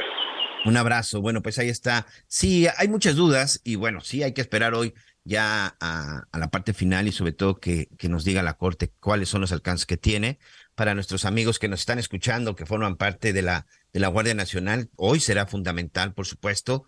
Hoy se va a determinar el futuro de muchos, de muchos de ellos, su permanencia en las Fuerzas Armadas o su incorporación a una nueva, a una nueva secretaría, a una nueva, a una nueva situación. Eso es lo que ellos estarán ahorita tratando, tratando de revisar y sobre todo tratando, tratando de ver. Y mientras estamos con todo este tema de la Guardia, de la Guardia Nacional, eh, hace unos días, precisamente, estamos ahorita tratando de comunicarnos con nuestros compañeros en el estado de Tamaulipas, pero bueno, déjeme contarle que hace unos días en la Guardia Nacional se registró un incidente en donde en Nuevo Laredo, elementos de la Guardia Nacional detectaron una camioneta, detectaron un vehículo que venía circulando sobre el libramiento de que va de la carretera nacional al puente internacional número 3 aquí se dio un ataque, amigos. Se dio lamentablemente un ataque en contra de esta, de esta camioneta.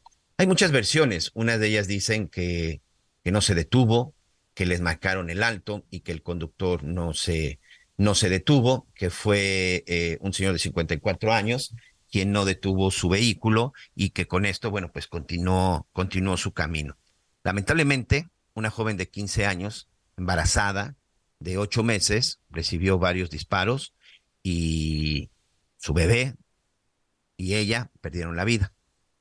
Eh, Felipe García, de 54 años, también recibió, también recibió dos disparos. Él está lesionado, recibió este impacto en la cadera derecha y también en el muslo derecho. Este lo llevaron al Hospital General, estuvieron ahí atendiéndolo y posteriormente también muere en el área, en el área de urgencias. ¿Qué fue lo que sucedió?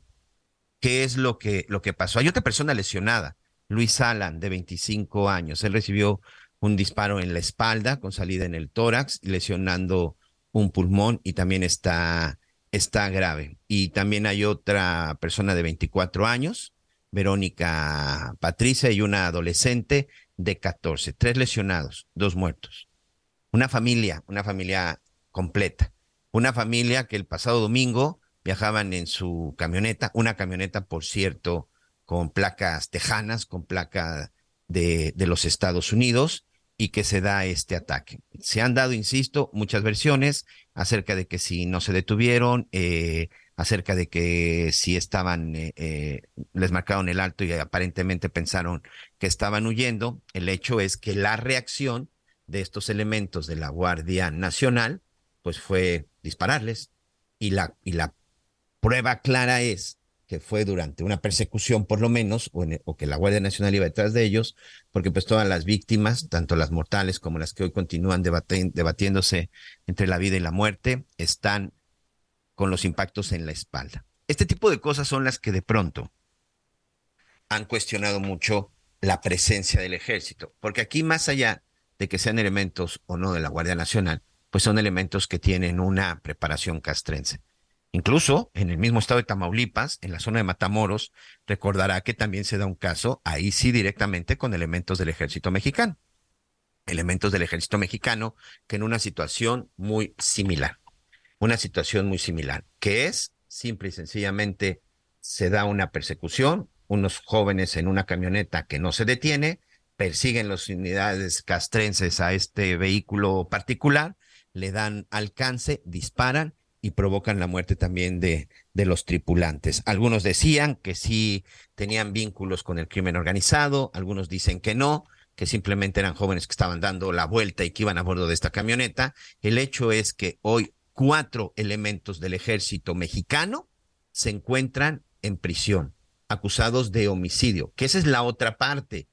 Eh, aquí se han dado incluso marchas, movilizaciones, en donde la gente ha salido a apoyar a los elementos, a los elementos del ejército mexicano, asegurando que solamente estaban haciendo su trabajo, asegurando que ellos, pues lo único que hicieron fue eh, reaccionar ante un posible delito. Muchos los han justificado, otros los han criticado en el sentido que no están preparados para realizar pruebas, eh, trabajos preventivos, no están preparados para este tipo de acciones, este tipo de operativos, que no saben mucho de derechos, de derechos humanos. El hecho es de que hoy, tanto la población civil como los mismos elementos del ejército mexicano, no sé si usted coincida con nosotros, están expuestos en medio de todo esto. Yo creo que muchos de los militares que hoy están en la, que hoy están en las calles haciendo patrullajes, haciendo labores de policía, seguramente no están muy contentos. Y no están muy contentos porque al final no fueron entrenados para eso. Y seguramente muchos de estos elementos del ejército, cuando decidieron ingresar a las Fuerzas Armadas, pues jamás pensaron que iban a terminar haciendo el trabajo de un, de un policía. Hoy me parece que esto, y no porque el trabajo de un policía sea malo, por supuesto que no, simple y sencillamente porque la preparación es completamente distinta. Y no lo dice su servidor Miguel Aquino, lo dicen los expertos, pero también lo dicen las acciones lo dicen los resultados. Los elementos del ejército mexicano están entrenados para reaccionar. Esa es creo que la palabra. No quiero utilizar otra, sino reaccionar. las Fuerzas Armadas y las Fuerzas de, de, de la Marina están entrenados para reaccionar ante una posible situación de riesgo. Y eso se ha demostrado una y otra vez. En Tamaulipas ya tuvimos estos dos casos, nada más en lo que va del año. Lo hemos visto también, ya lo vimos en Guerrero, ya lo vimos en la zona también de Michoacán, en el Estado de México también hubo una, hubo, hubo una ocasión, en Veracruz. Es decir, ha sido una situación que se ha estado repitiendo en donde para mí los dos están en un, están en un hilo muy delgado. Hoy hay elementos del ejército mexicano que están en la cárcel y que no entienden por qué están en la cárcel, porque ellos dicen, ¿qué fue, qué fue lo malo que hice? ¿Qué hice si yo solamente estaba cumpliendo mi trabajo? Hoy hay familias que están llorando a sus muertos porque la bala de un soldado les quitó la vida. Entonces, ante esta decisión en lo que se ponen de acuerdo, si no militares o no, creo que una de las cosas que debemos entender es hoy los elementos policíacos verdaderamente están listos y preparados para patrullar y enfrentar la delincuencia, pero lo más importante, para proteger a los ciudadanos, creo que con eso nos quedamos. Voy a hacer una pausa y regreso con más en las noticias con Javier Lato.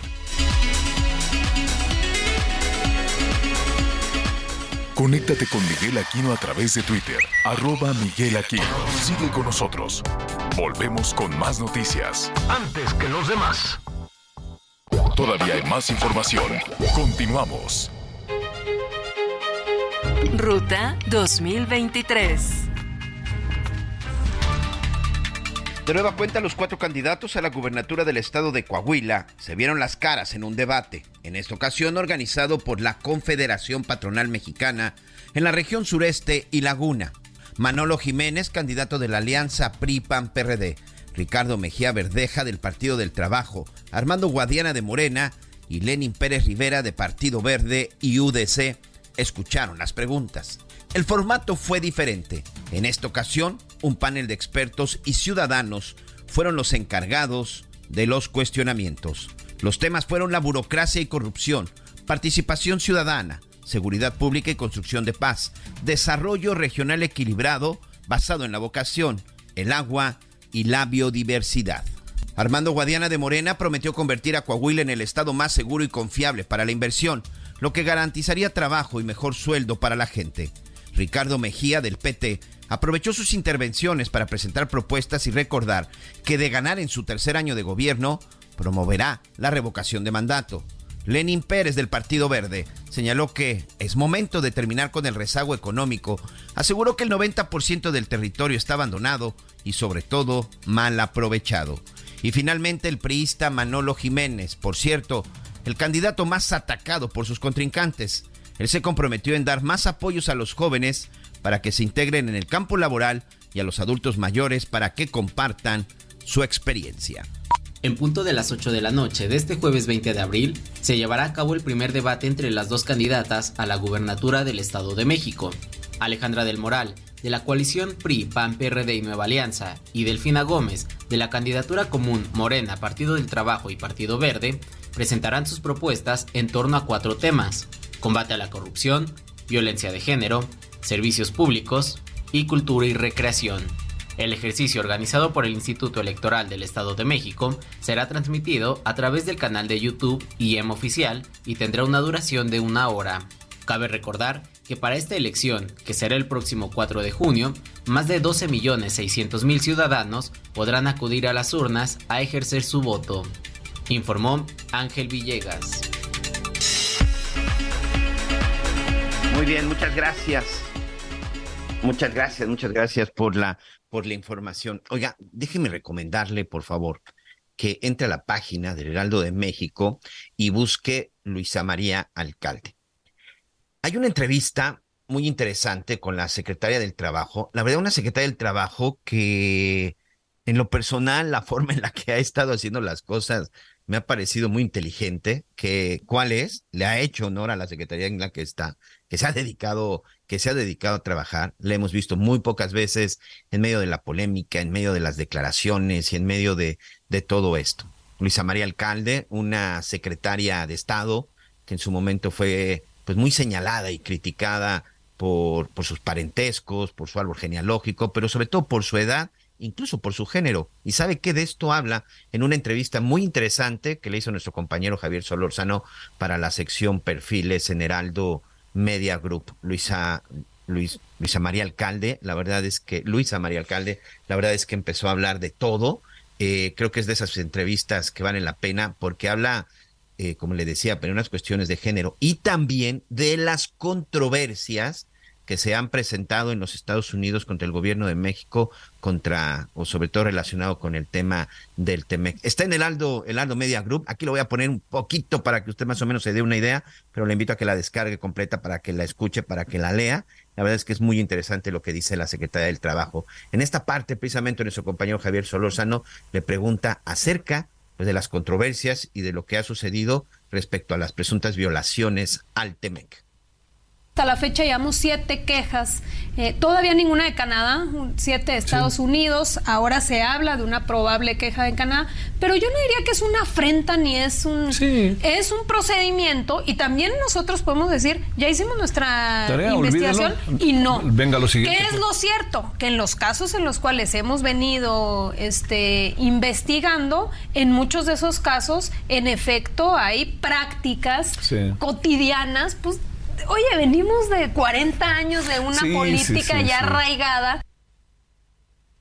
Bueno, pues ahí está, insisto, muy interesante, la verdad es que se las recomiendo. Y bueno, antes de continuar, ¿qué le parece si juntos hacemos un recorrido a ver qué está sucediendo en el país? Las noticias en resumen. Un avión de Viva Aerobús tuvo que realizar un aterrizaje de emergencia en el aeropuerto de Puerto Vallarta, Jalisco, luego de que una turbina explotó durante su vuelo. De acuerdo con la aerolínea, no se reportaron heridos, mientras que otra aeronave trasladó a los pasajeros a su destino.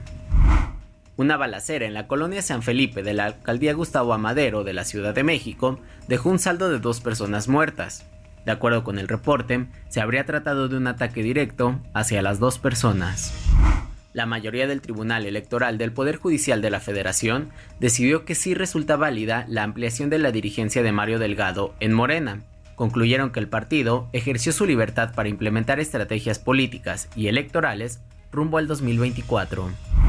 México y Estados Unidos se unieron para presentar una candidatura para albergar en conjunto la Copa Mundial Femenil de Fútbol 2027 ante la FIFA. Se estima que el 17 de mayo del 2024 el Congreso de la FIFA revele cuál será la sede mundialista. Muy bien, muchas gracias. Pues ahí está precisamente lo que ha estado sucediendo. Fíjese que acaba de terminar una conferencia de prensa por parte de la Embajada de los Estados Unidos. En unos minutos le voy a dar, le voy a dar más detalles. Una conferencia de prensa que, fue, que fue anunciada y que bueno, que ha, que ha concluido. Javier Alatorre, pues al principio nos comentaba, nos hablaba acerca de que, pues no le quiero llamar el regreso de Luis Miguel, vamos a llamarle la reaparición de Luis Miguel al escenario. Después ya de, de varios años, finalmente, el Sol de México, como también le llaman muchos, pues ha, ha regresado. Ayer, no sé si usted fue de los que se quedó ahí muy pendiente de lo que estaba sucediendo en las redes sociales. De pronto, en las redes sociales de, de Luis Miguel apareció 19 de abril. Fue lo único que apareció, amigos, ¿eh? La verdad es que fue lo único, fue lo único que apareció y de repente tuvo pues millones de vistas. Y seguramente quien estuvo también como yo pendiente de lo que decía, pues fue Nayeli Ramírez, nuestra editora de espectáculos del Heraldo, porque pues basta que ponga este, pues tres palabras para que se genere toda una expectación en torno a Luis Miguel Nayeli. ¿Cómo estás? Bienvenida. Hola Miguel, ¿cómo estás? Buenas tardes. Claro, tú sabes, es nuestro sol, es nuestro Luismi, cada cosa que pone es noticia y ahora no fue la excepción porque nos dio la sorpresa de que pone un video y dice el 19 de, abril. Obviamente todos sus fans y muchos sabemos que es su cumpleaños, entonces decimos obviamente su cumpleaños, pero ¿qué más va a decir? Y ya nos dio la sorpresa, 42 fechas en este tour por primer aviso, porque seguramente van a venir muchísimas más y pues ya incluyó la, las ciudades a él más le gustan y que más lo quieren, como Buenos Aires, Argentina, como Santiago de Chile, Las Vegas, en donde ha hecho hasta 20 presentaciones, él también ha hecho residencias ahí, Anaheim, San Diego, por primera vez va a estar en Palm Springs, que es un lugar en donde se acaba de hacer una arena, pero digna, la verdad, de cualquier espectáculo, está increíble también. Ya la gente de Palm Springs está muy, muy, muy curiosa y muy eh, ávida de querer saber en cuánto van a estar los boletos cuándo van a salir porque quieren ver al sol. Ahí, aquí en Brown Spring va a estar el 30 de septiembre y obviamente, obviamente va a estar en la Ciudad de México en noviembre. Entonces vamos haciendo nuestros ahorros porque tenemos Luismi para rato, la verdad. Este Tour 2023 viene con todo y todo, eh, la segunda eh, parte de este 2023 vamos a estar llenos de sol porque Luis Miguel va a andar girando. ¿Cómo ves, Miguel? Oye, eh, sí, creo que para los, para los fans de Luis Miguel es una gran noticia, pero fíjate que, eh, por supuesto, generacionalmente, pues sí, escuché en algún momento la música, la música de Luis Miguel, no me vayan a linchar, no me declaro fan, fan así al 100% de que hubiera yo estado esperando, pero muchos amigos, familiares, este, que son fans de Luis Miguel y que eh, si viven en cualquier parte de México se trasladan hacia donde sea para poder verlo y lo hacían en el Auditorio Nacional. Las últimas veces que platicaban con ellos llegaban muy desilusionados porque decían, es el mismo show del año pasado y del año antepasado y del año ante, antepasado. Es decir, Luis Miguel este, no cambiaba su show, no cambiaba lo que veíamos en el escenario y que incluso ya las últimas veces no cantaba. Recordarás en el Auditorio Nacional cuando empezó de pronto a cancelar conciertos porque decía que se sentía mal. Creo que, no, fíjate lo que voy a decir, creo que la pandemia le cayó bien a Luis Miguel porque ya sus conciertos, pues no, este, pues no los, no los, no los renovaban, Ayeli. Sí, la pandemia le cayó bien porque tú muy bien sabes que aparte un poquito antes de la pandemia hizo la serie, hizo la segunda parte y esto le hizo, lo como que lo motivó, lo motivó a hacer unos espectáculos diferentes. Y estamos viendo a Luis Miguel totalmente diferente, Miguel, un, Luis Miguel que usa las redes sociales, algo que no hizo hasta hace poco, también un Luis Miguel que ya se deja ver en la calle, se deja ver sonriente, se saca fotos con sus fans, algo que, o sea, Luis Miguel era inalcanzable, tú y yo lo recordaremos. Ahorita es un Luis Miguel un poquito más relajado, obviamente. Sí, también ya, es un señor de 50 y algo, ¿no? Es un ¿Cuántos años cumplió? Ayer fue su cumpleaños, ¿no? Fue su cumpleaños, cumplió 55 años. No, bueno, si a los 55 años todavía andas con esas payasadas, creo que sí, ya tienes, tienes un serio problema. Pero, pero bueno, pues ahí está. La verdad es que Luis Miguel sigue siendo todo. Fíjate que yo te saludo desde Las Vegas. Sé que tú estás muy cerquita de aquí. Y aquí ya se espera. Sí, sí, sí, andas en Coachella, ¿no? A ver, cuéntanos, ¿dónde estás? Estoy en Palm Spring, precisamente aquí donde va a venir Luis Miguel, pero ahorita me toca ver a otros grupos como a Bad Bunny, como a Rosalía, porque estoy en el segundo fin de semana de Coachella que se lleva aquí en Indio, California, y la verdad hace un calor, no sé cómo estás tú, Miguel, pero aquí hace un calor tremendo, pero eh, pues espero que estemos, esté muy bien este segundo fin de semana, a pesar de que Van Ocean, uno de los músicos, raperos y compositores que más esperaba la gente eh, canceló y pues no lo vamos a tener como headliner según eh, pues lo va a sustituir Blink 182 que también había pues cancelado ya su gira en Latinoamérica y sobre todo en México pues vamos a esperar a ver qué, qué nos depara este fin de semana porque viene largo y viene con todo. Sí, y, de pronto en Estados Unidos, bueno, todos estos, todos estos fenómenos. Aquí, por ejemplo, en Las Vegas, sí se habla mucho de la presencia de Luis Miguel para septiembre, sobre todo porque regresan esos conciertos, regresa la presencia de Luis Miguel con los, con los mexicanos que vienen a celebrar por aquel 15, que también, por cierto, para que sea para todos los gustos, eh, bueno, no recuerdo si el 15 o el 16 vi que también está Los Ángeles Azules, ¿eh? Los Ángeles Azules van a andar acá en Las Vegas también dando el grito de independencia. Que ya van como tres años que van, no exactamente al grito, van como en esas fechas de septiembre, porque recuerda que también el gobierno de la Ciudad de México lo ha requerido para ese tipo de fechas, también para fin de año. Pero sí es una ciudad que ellos acostumbran visitar y aparte que son muy queridos, ¿eh? son muy queridos ahí en, en todos los latinos, o sea, todos los latinos ahí. En Las Vegas también se hacen los Grammys latinos, se hacen varios de los Billboard, también se hacen ahí en Las Vegas, porque es una ciudad es como un centro como de reunión para todos los músicos, para los compositores y para muchos eh, cantantes latinos que se que se dan cita aquí en Estados Unidos, ¿eh?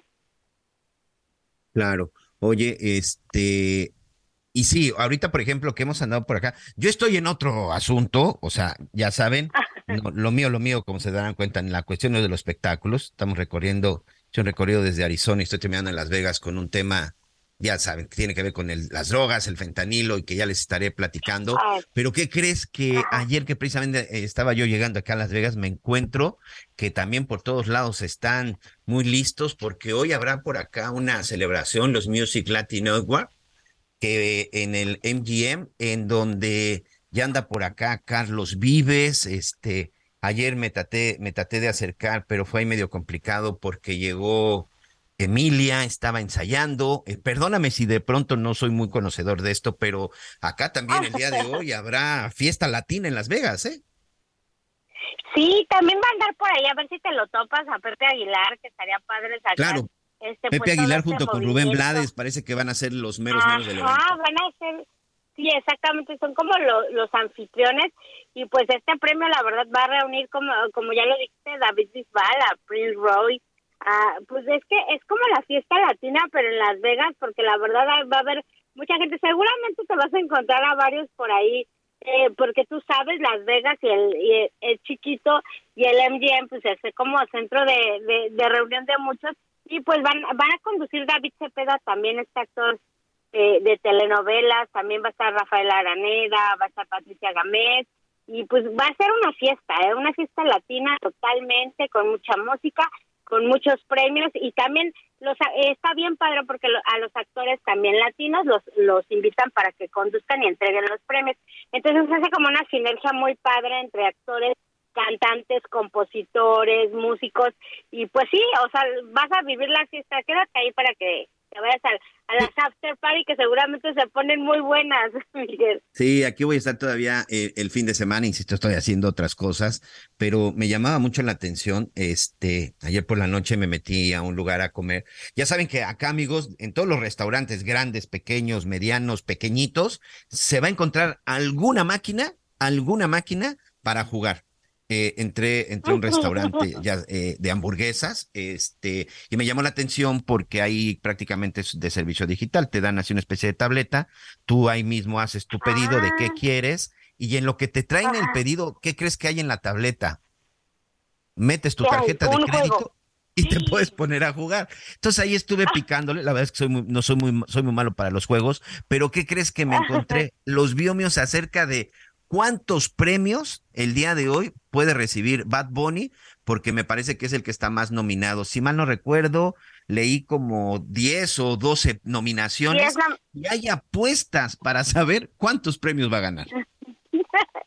Pues fíjate que eso está bien loco, eh, Miguel, porque este mundo de las apuestas, tú sabes, puede ser hasta una enfermedad, pero bueno, mucha gente lo usa por diversión. Pero en Coachella también hay momios de que dicen con qué canción va a abrir Bad Bunny, porque él, él es el headliner del viernes, con qué, y hay apuestas, ¿eh? Con qué canción va a abrir este Rosalía el sábado, y, había apuestas de que si Frank Ocean iba a, cancelar o no, entonces ya el que le dio porque iba a cancelar, pues ya se ganó una lanita. Todo es apuesta, Miguel, todo, todo es, todo es una vida de la, una ruleta rusa. Sí, la verdad es que sí, también por ahí estaba viendo algo, me parece que sí, que quién va a ganar más si Daddy Yankee que Bad Bunny. Y por ejemplo, otra también que por ahí este, decían es si Bad Bunny, a pesar de todas las nominaciones que tiene, va a estar aquí aquí en Las Vegas. La verdad es que no me he metido a investigar. Y, y, la verdad es que de repente me llama la atención porque a mí me tocó sufrir lo del tema del concierto de, Bad Bunny en México ahí con mis hijas, de que simple y sencillamente fue imposible conseguir boletos. Y después les dije, qué bueno que no consiguieron, porque seguramente hubieran sido de, de las defraudadas. Y me llamó la atención porque aquí hay expectativas sobre si viene o no a, a, sus, a los premios. ¿Tú qué opinas? Pues sí puede ir, eh, Miguel. Estamos a dos horas, tú y yo, de, de, de Palm Springs, de Las Vegas. Él se supone que ya está aquí, está desde la semana pasada porque se presentó el fin de semana pasado. Entonces, pues la verdad es que tú sabes, él ya tiene todo un séquito de, de staff. Lo puede llevar rapidísimo hasta en un helicóptero, recibir los premios y regresar. Entonces sí puede, sí puede haber la posibilidad de que, de que caiga de sorpresa por allá. Aquí lo vimos el primer fin de semana con Kendall Jenner, que es ahora su disque nueva novia, disque lo digo porque la verdad es que ninguno de los dos han confirmado. y se vieron un poco como juntos y todo, no dando mucha muestra de cariño, pero juntos estaban y los rumores se acrecentaron al verlos. O sea, a lo mejor no, no dudes que llegue ahí, que llegue, que llegue con las con una del clan Kardashian por ahí, la, lo veas por Oh. ahí, bajarse en un helicóptero en el MGM. Oye, este video que salió hace unos días con este chavo de grupo firme, Edwin, Edwin Cass, este, con, con Bad Bunny, ¿sí era cierto o no? Pues dicen que sí es cierto, no, o sea, él tampoco ha dicho, porque ya ves que desde que hubo el problema de, de el celular, Bad Bunny cerró su, restringió sus redes sociales y ya no las ocupa, entonces, pues lo que suban de él, pues siempre va a ser como de otras cuentas y pues él no ha dicho absolutamente ahorita nada, pero vamos a investigar a ver qué tan, qué tan cierto es esto. Bueno, pues yo ya te estaré informando. Voy a hacer mi debut como reportero de, de espectáculos. Este, Ay, me lo voy vas a apurar. muy bien, Miguel. Me voy a, me voy a, me voy a, me voy a apurar con las cosas que tengo que hacer hoy. Creo que el evento, no sé si es a las 5 o a las 7, pero creo que hay que llegar muy temprano porque ayer ya vi que estaban instalando ahí este la alfombra roja, que la verdad no es una alfombra, sino es todo un piso, es toda ahí, toda la, todo el, todo un área como de, como de estacionamiento. Complicadísimo acercarte al MGM porque exactamente ahí están este, haciendo trabajos de repavimentación. Es un caos la zona de Las Vegas en este momento. Gran parte de la zona del Boulevard Las Vegas está, está cerrado y los otros, y el otro carril lo hicieron doble. Es un asunto ahí súper complicadísimo eh, eh, la circulación. Pero me voy a dar una vuelta, te prometo que me voy a dar una vuelta, voy a estar ahí como como muy pendiente como paparazzi, este, viendo quién llega y todo. Yo le voy a tomar fotos a todos, porque la verdad es que soy muy malo y no sé a veces distinguir quién es quién, pero el que traiga así un montón de cadenas y la que traiga el vestido más brilloso, yo le tomo fotos, te las mando y ya después estaremos platicando a ver cómo nos fue con esto, ¿te parece? Claro que sí, te ir muy bien, vas a ver. bueno, pues me da mucho gusto. También a ti, este, disfruta. Fíjate que acá no está haciendo tanto calor. Ayer por la noche incluso hacía un Ay, poco bueno. de viento. Este, está haciendo un poco de viento frío. Este frío. Ahorita, por ejemplo, que te estoy, que estoy transmitiendo, tengo aquí 18 grados centígrados. Está el solecito, pero se siente un aire hel- helado. La verdad es que está bastante agradable. Es un sol que no quema. Ay, con el La verdad es que se la pasa uno bastante bien. Espero que hoy continúe, continúe el clima así. Yo te voy también avisando porque nosotros vamos a estar hasta en 36 grados, entonces, No, bueno, pues, a sacar la hidratación. Sí, hid- hidrátate muy bien, por favor. Bueno, pues ahí está. Nayeli, muchas gracias. Este, sigue trabajando, pero también sigue divirtiéndote, que también es justo. Muchas gracias, Miguel, estamos en contacto. Que te vaya muy bien hoy en los premios. Muchas gracias. Pues sí, vamos a, vamos a ver al rato a ver cómo se pone esto, insisto, ¿eh? la verdad es que nunca he estado en una situación así, fue, fue coincidencia, pero es aquí en este momento en la zona de Las Vegas, una de las, pues es una de las cosas en la que está hablando mucha gente, ustedes saben, mucho, mucho, mucho este turista, turista latino, y seguramente relacionado con este tema de lo que estamos en este momento platicando, creo que también muchos, por ejemplo, han llegado. No sé cómo estuvo el aeropuerto porque no llegué directamente en el aeropuerto de aquí, pero sí en las calles, sí se nota y sí se ve la, la presencia, la presencia latina. Así que pues parte de lo que, parte de lo que ha estado sucediendo, ya como le decía, pues poco a poco ya iremos ahí compartiendo todo lo que, todo lo que, todo lo que se dio a conocer y sobre todo todo lo que se ha estado informando. Muchas gracias a todos y este mensajes relacionados con el tema de la Guardia, de la Guardia Nacional, relacionado con lo que, qué va a suceder con los elementos actuales, qué va a pasar con todos ellos. Bueno, pues hasta el momento todavía pues hay que esperar la conferencia de prensa, no, perdón, al, al informe por parte de la Suprema Corte de Justicia para saber cuáles van a ser los alcances. Por lo pronto, pues tranquilos a todos nuestros amigos, tranquilos todos nuestros amigos de la Guardia Nacional, todos nuestros amigos que son parte del ejército mexicano, pues vamos a mantener la calma, sobre todo en espera de que pues se den estas, eh, que se den estas nuevas, estas nuevas resoluciones, ¿no? Se quedan, no se quedan, cuáles van a ser sus prestaciones. Aquí, por ejemplo, tengo un mensaje también de uno de nuestros amigos, él estuvo adscrito, adscrito a Tamaulipas, me dice, eh, sí es importante saber qué es lo que va a suceder, porque yo tengo prestación en el hospital militar. si me voy de aquí y me voy como civil, me tendría que atender ahora en el ISTE, pues miren, este, no soy el experto, pero sí los invito a que nos estén siguiendo. Por supuesto que estén siguiendo todo lo que vamos informando y toda la cobertura que le estaremos dando en Heraldo Media Group, en Heraldo de México, porque ya conociendo la resolución de la Corte y lo que decíamos, amigos, entiendo esta, entiendo de pronto esta preocupación de la militarización de la seguridad, pero también nuestros soldados, también nuestras Fuerzas Armadas están expuestos. También estos elementos que llegaron con una ilusión al ejército, pues hoy no saben qué va a pasar, qué va a pasar con ellos. Y lo vamos a saber hasta que la Suprema Corte, bueno, pues nos diga exactamente qué es lo que quedó y sobre todo cómo quedarán cada uno cada uno de ellos. Así que pues paciencia, vamos a estar listos y además, bueno, pues no hay que sacar conjeturas y yo le recomiendo que por supuesto se vaya con información, con información oficial. Nuestro compañero Javier Latorre, jefe de este equipo, ya mañana estará con nosotros, ya mañana nos va, nos va a platicar el día de hoy, bueno, pues por ahí estuvo realizando una entrevista muy interesante y nos va a platicar al respecto. Y Anita Lomeli, pues ya escuchábamos, pues estaba, estaba saliendo de viaje. Por lo pronto, Muchas gracias, los saludos desde la zona de Las Vegas. Mañana les prometo que le voy a dar más detalles de todo este asunto acá con el tema de los espectáculos.